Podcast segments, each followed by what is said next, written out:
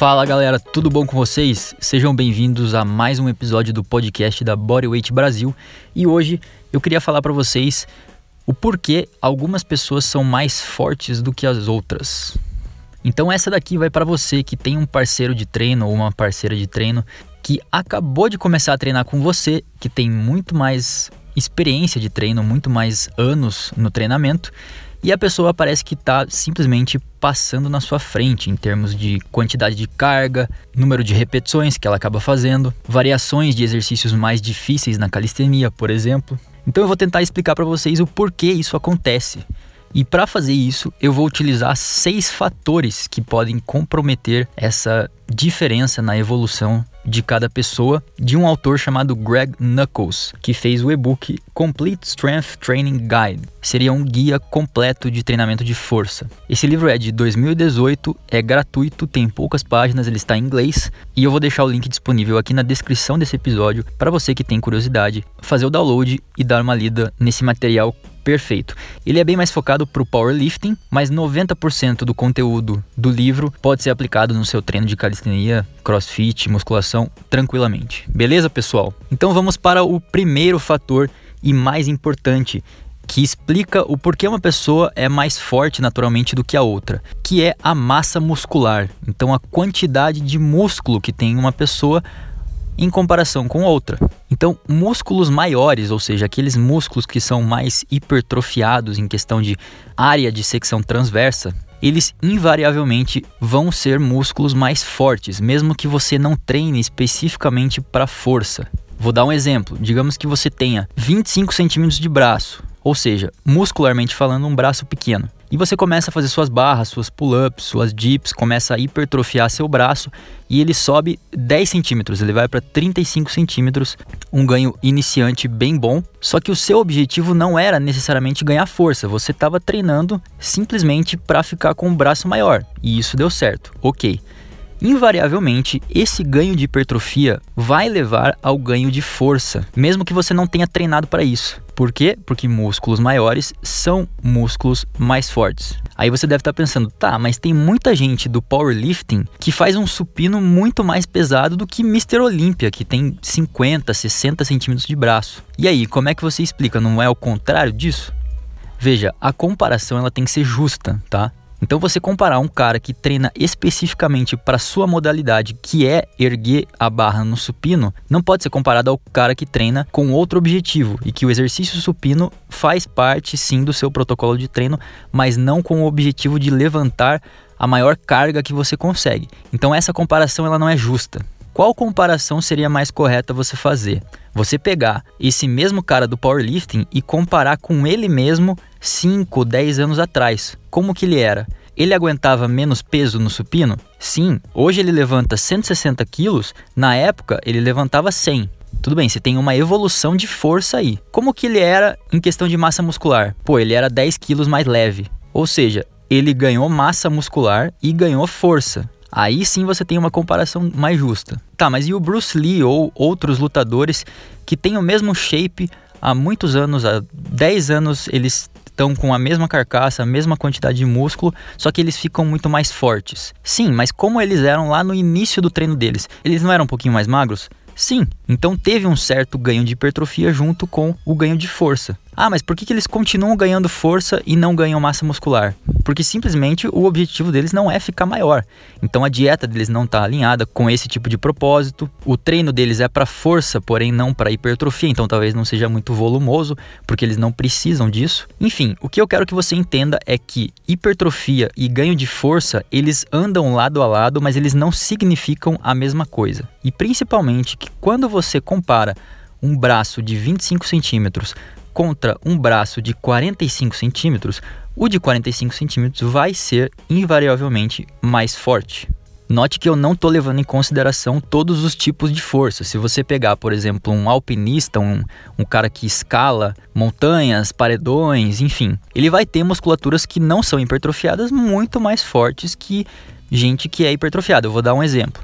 Se você pegar um Mr. Olímpia contra um alpinista e comparar o antebraço dos dois, O antebraço do Mr. Olímpia vai ser maior, provavelmente 5, 10 centímetros a mais do que o alpinista. Porém, o alpinista provavelmente vai ter muito mais força relativa à massa muscular que ele tem, por causa do tipo de treino. Então, tudo depende de qual área nós estamos falando. Beleza, partindo para o segundo ponto que dá diferença na força entre as pessoas, é a origem e inserção muscular. Então, para você que não é da área da saúde, da educação física, medicina, enfim, todos os nossos músculos têm uma origem e uma inserção. A origem é o ponto em que ele começa, então é sempre a relação proximal, aonde que ele está ligado.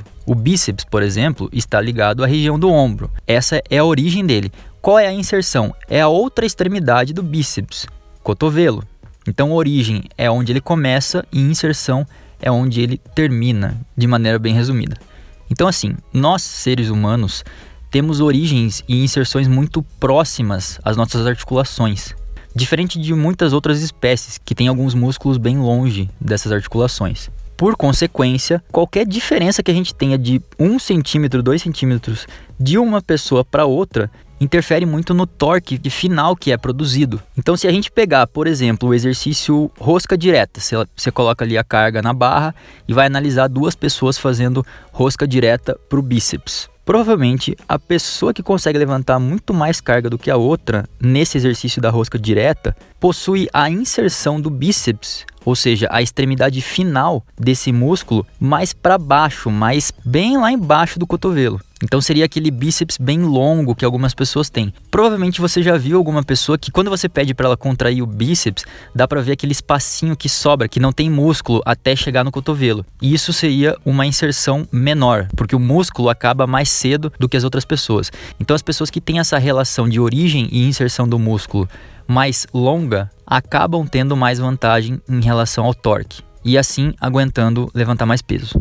Pois bem, terceiro elemento que faz essa diferença é o comprimento dos segmentos. Então, o comprimento do torso, do braço, do antebraço, da canela, da coxa, da perna de maneira geral. E esse fator ainda está ligado no que eu falei anteriormente sobre o torque.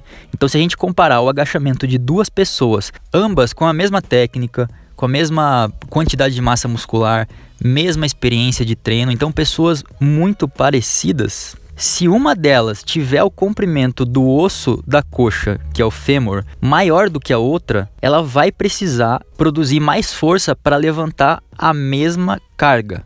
Então vamos imaginar o agachamento de 100 quilos duas pessoas iguais e tal, só que uma delas tem a coxa um pouquinho maior que a outra. Nesse exercício do agachamento, a pessoa que tiver o segmento, então o fêmur, o osso maior do que a outra, vai sofrer mais, no sentido que ela vai precisar produzir mais torque para levantar os mesmos 100 quilos que a outra pessoa vai levantar mais fácil. Isso vale para todos os exercícios? Quem tem pessoas mais altas acabam se ferrando quando a gente trata de força? Não. Se a gente pegar o deadlift, que é o levantamento terra, pessoas com o fêmur mais longo se dão melhor. Então, depende de qual exercício a gente está analisando. Beleza? Bom, depois a gente tem o tipo de fibras muscular. Então a gente sabe que existem dois tipos de fibras, fibras do tipo 1 e fibras do tipo 2. As fibras do tipo 1, elas não se fadigam com tanta facilidade, porém, elas demoram muito mais para atingir a sua maior capacidade de produção de força quando elas estão sendo estimuladas. Quem que tem predominância nesse tipo de fibra 1? Pessoas que correm longas distâncias, então se a gente pegar maratonistas, é o perfeito exemplo disso. É a pessoa que consegue produzir força durante muito tempo, porque as fibras musculares têm uma característica muito mais oxidativa, então elas aguentam produzir trabalho por horas, uma hora, duas horas, três horas, sem precisar descansar. Porém, o pico de força é muito menor do que corredores de sprints, por exemplo, de 100, 200, 400 metros que possuem justamente as fibras do tipo 2, que são fibras que se fadigam muito mais rápido, só que elas atingem esse pico de produção máxima de força muito mais rápido também. Tá, mas aí a gente tem que analisar qual modalidade uma é boa e a outra acaba sendo pior. Se a gente pegar esportes de força, então vamos pegar o powerlifting, que você tem uma carga extremamente pesada, uma repetição, só que a velocidade da repetição, ela é mais baixa, não é um esporte de potência, de velocidade.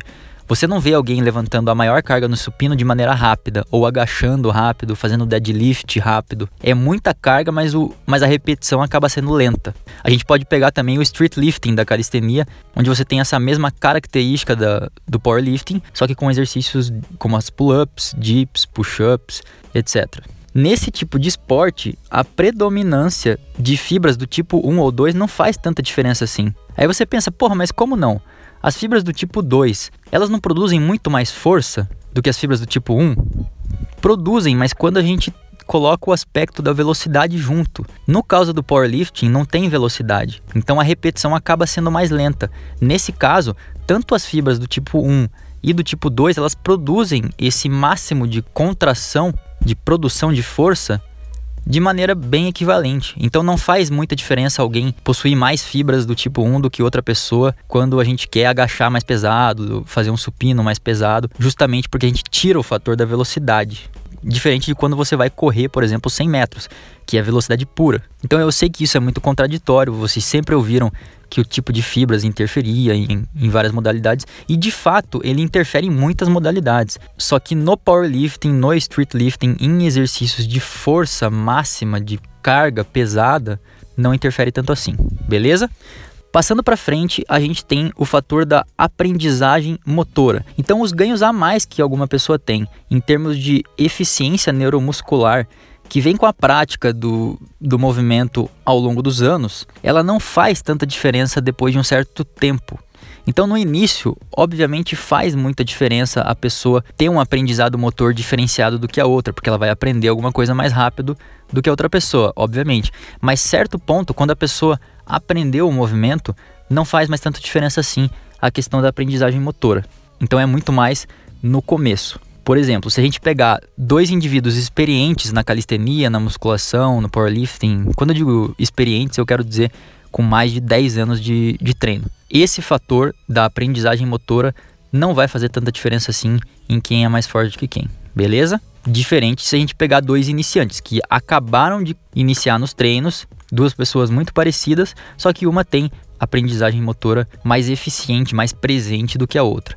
Vai fazer muita diferença, obviamente, porque ela vai aprender os padrões de movimento daquele exercício de maneira muito mais rápida e vai poder assim começar a sua evolução nas cargas, nas progressões mais difíceis. Por último, a gente tem um combo que o autor desse livro que eu mencionei chamou de motivação barra estimulação barra fadiga. Esses fatores basicamente representam o quanto você vai conseguir levantar de carga no dia atual. Então, hoje, quanto você vai conseguir agachar hoje e amanhã e daqui uma semana. Então é muito mais ligado ao fator momentâneo. Por isso que ele junta essas três coisas: o quão motivado você está para levantar aquela carga maior do que o seu parceiro de treino, qual estímulo que você dá aos seus músculos naquela sessão de treino e o quanto de fadiga você produz ou o quão fadigado, quão cansado você está antes de começar a levantar aquelas cargas. Isso faz muita diferença. Quer um exemplo prático disso? Você vai na praça com seu amigo treinar. Hoje você faz 15 barras, ele faz 10. Daqui dois dias ele vai lá e faz 20 e você faz 12. Ou seja, no primeiro dia você fez mais que ele, no segundo dia ele fez mais que você.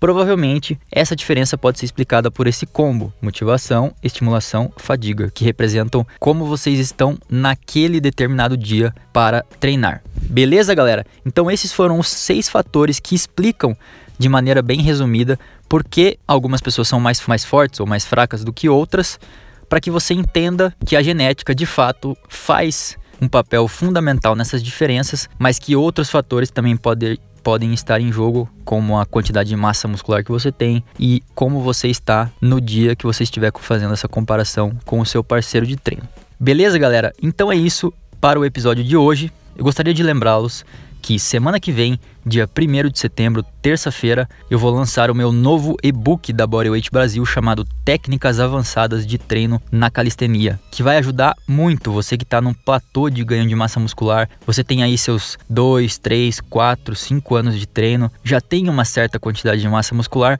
mas parece que não tem mais jeito, você não consegue mais ganhar músculos, não importa qual rotina de treino você usa, não importa se você treina em casa, na praça, no parque, na academia, você simplesmente não consegue mais produzir massa muscular, criar músculo do mesmo jeito que era no começo. Isso é normal? Óbvio, acontece, mas tem como melhorar como dar um upgrade no seu treino. E eu explico isso através dessas técnicas e métodos diferenciados, avançados que a gente tem muito conhecido na musculação. Então, técnicas como drop set, FST7, GVT, esquema de circuitos, B7, Tri7, Giant 7, pré-exaustão. Eu peguei diversas técnicas, filmei e apliquei na calistenia e tá tudo explicadinho nesse e-book. São mais de 160 páginas, mais de 60 referências bibliográficas. Então é um material muito científico, muito técnico, além de empírico, obviamente. É um e-book totalmente ilustrativo, então você vai poder clicar nas imagens, ser direcionado para um vídeo e entender na prática como aquela técnica funciona na calistenia. Então assim, é um material novo, nunca ninguém falou sobre isso, nem em português nem em inglês, de reunir todas essas técnicas e métodos e entregar isso num material digital. Essa é a primeira vez e eu tenho certeza que você vai ter muito benefício. Então, para você que gosta de treinar calistenia pelo aspecto da hipertrofia, vai te ajudar muito. Esse e-book não é para iniciantes, então se você começou a treinar ontem, esse e-book não é para você. Se você quer aprender planche, human flag, dragon flag, muscle up, freestyle, esse e-book não vai te ensinar sobre isso, então é um tema muito específico de hipertrofia.